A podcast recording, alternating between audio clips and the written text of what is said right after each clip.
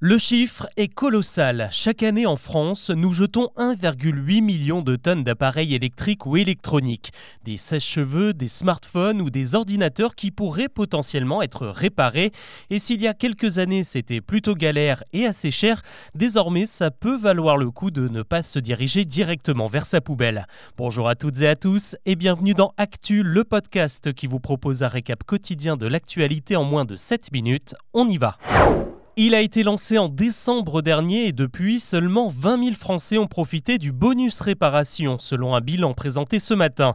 Et si ce terme ne vous dit rien, eh bien sachez que le bonus réparation, c'est en fait une aide pour pouvoir remettre en état vos appareils électriques qui ne marchent plus. Il suffit d'aller voir un réparateur agréé et il vous proposera directement une réduction sur la facture. Ça va de 10 euros pour remettre votre bouilloire en état à 45 euros pour un ordinateur portable. La seule condition pour que ça fonctionne, c'est qu'il faut avoir acheté ce produit en France et qu'il ne soit plus sous garantie. Depuis son lancement il y a 4 mois maintenant, le dispositif a permis de réparer toutes sortes d'appareils, en particulier des lave-linges et des lave-vaisselle. Et contrairement à ce que l'on pourrait croire, la moitié des objets n'ont même pas eu besoin de pièces de rechange. Quand on y réfléchit, ça fait sens. Pour quelques dizaines d'euros, vous pouvez continuer à utiliser votre machine, votre téléphone ou votre ordinateur. Ça évite de payer plein pot pour en racheter un neuf. Et surtout, la petite ristourne qu'on vous propose sur la facture, en réalité, vous l'avez déjà payé. Ce bonus est financé par l'éco-participation, une petite taxe que nous réglons tous lorsque nous faisons un achat. C'est donc un bon moyen de récupérer cet argent. Pour trouver un réparateur agréé près de chez vous, eh bien, c'est très simple. Il suffit d'aller sur écosystème.eco. Je vous mets le lien dans la description de l'épisode. Aujourd'hui, 1200 professionnels font partie du dispositif et ils seront 3000 à la fin de l'année. Réparer, c'est donc plutôt bon pour le portefeuille, surtout en cette période d'inflation. Et juste à titre indicatif, les Européens perdent 12 milliards d'euros chaque année en préférant le neuf à la remise en marche. Et puis c'est aussi très bien pour la planète. Déjà, vous donnez votre argent à un gars du coin plutôt qu'à une multinationale qui fera venir votre nouveau sèche-cheveux de l'autre bout du globe. Et comme je vous le disais, ça évitera de rejeter quasiment 2 millions de tonnes de déchets électroniques rien qu'en France. Et puis au cas où votre appareil serait totalement irréparable ou trop cher à remettre en état, là aussi il existe des solutions. En Ile-de-France et bientôt dans le sud-est, il y a par exemple le site je donne mon électroménager.fr. Là, on vient carrément chercher votre machine à laver chez vous. Elle sera reconditionnée ou dans le pire des cas efficacement recyclée. Et puis de son côté, Apple propose désormais des kits de réparation pour remplacer vous-même l'écran ou la batterie de votre iPhone ou de votre iPad. L'actu aujourd'hui, c'est aussi cette nouvelle journée de mobilisation prévue ce jeudi contre la réforme des retraites. Des manifestations prévues alors que le Conseil constitutionnel se prononcera vendredi sur la validité du texte de loi et sur un potentiel référendum d'initiative partagée. La police ne s'attend pas à un sursaut des opposants. Entre 400 et 600 000 personnes sont prévues dans les cortèges, pas beaucoup plus que la semaine dernière. En revanche, à Paris, les éboueurs ne lâchent rien. Ils reprendront leur grève dès vendredi et promettent de frapper encore plus fort que la dernière fois. À la pompe, la pénurie repart à la hausse aujourd'hui avec 12% des stations en manque d'au moins un carburant et encore 40% en Ile-de-France. Il est déjà mis en examen pour le viol de la comédienne Charlotte Arnoux. Les accusations se multiplient contre Gérard Depardieu.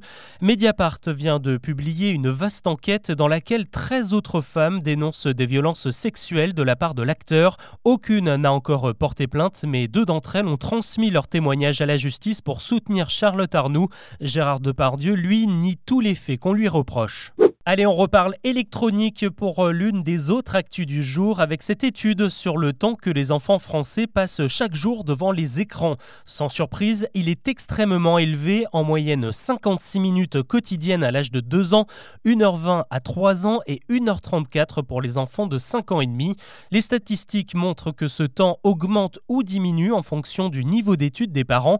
Plus ils sont diplômés, moins les enfants sont accros aux écrans. Et pour rappel, les recommandations officielles, c'est une heure par jour maximum et pas d'écran avant 3 ans. Selon les médecins, ça perturbe l'apprentissage du langage et les facultés de concentration, entre autres. Une autre enquête maintenant, et en réalité elle est assez liée à celle sur les écrans. Le Centre national du livre s'est intéressé à nos habitudes de lecture. On y apprend que 8 Français sur 10 déclarent lire régulièrement.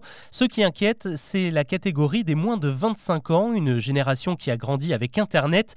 80% de ces jeunes ouvrent un livre au moins une fois dans l'année. C'est pas mal, mais beaucoup moins qu'en 2019. À l'époque, ils étaient 92%. Autre enseignement, les sites internet comme Amazon grignotent de plus en plus les parts de marché des libraires. Un Français sur deux a acheté en ligne l'an dernier.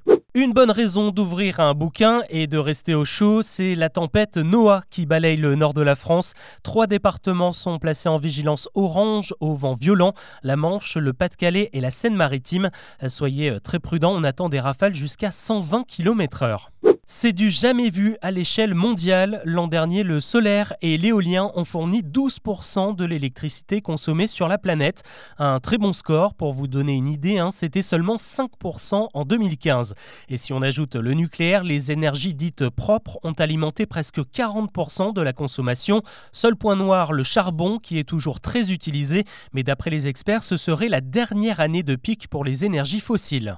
Allez, on termine ce récap avec un gros chèque, 2,2 millions de dollars. C'est la somme que vient de débourser un collectionneur pour une paire de baskets.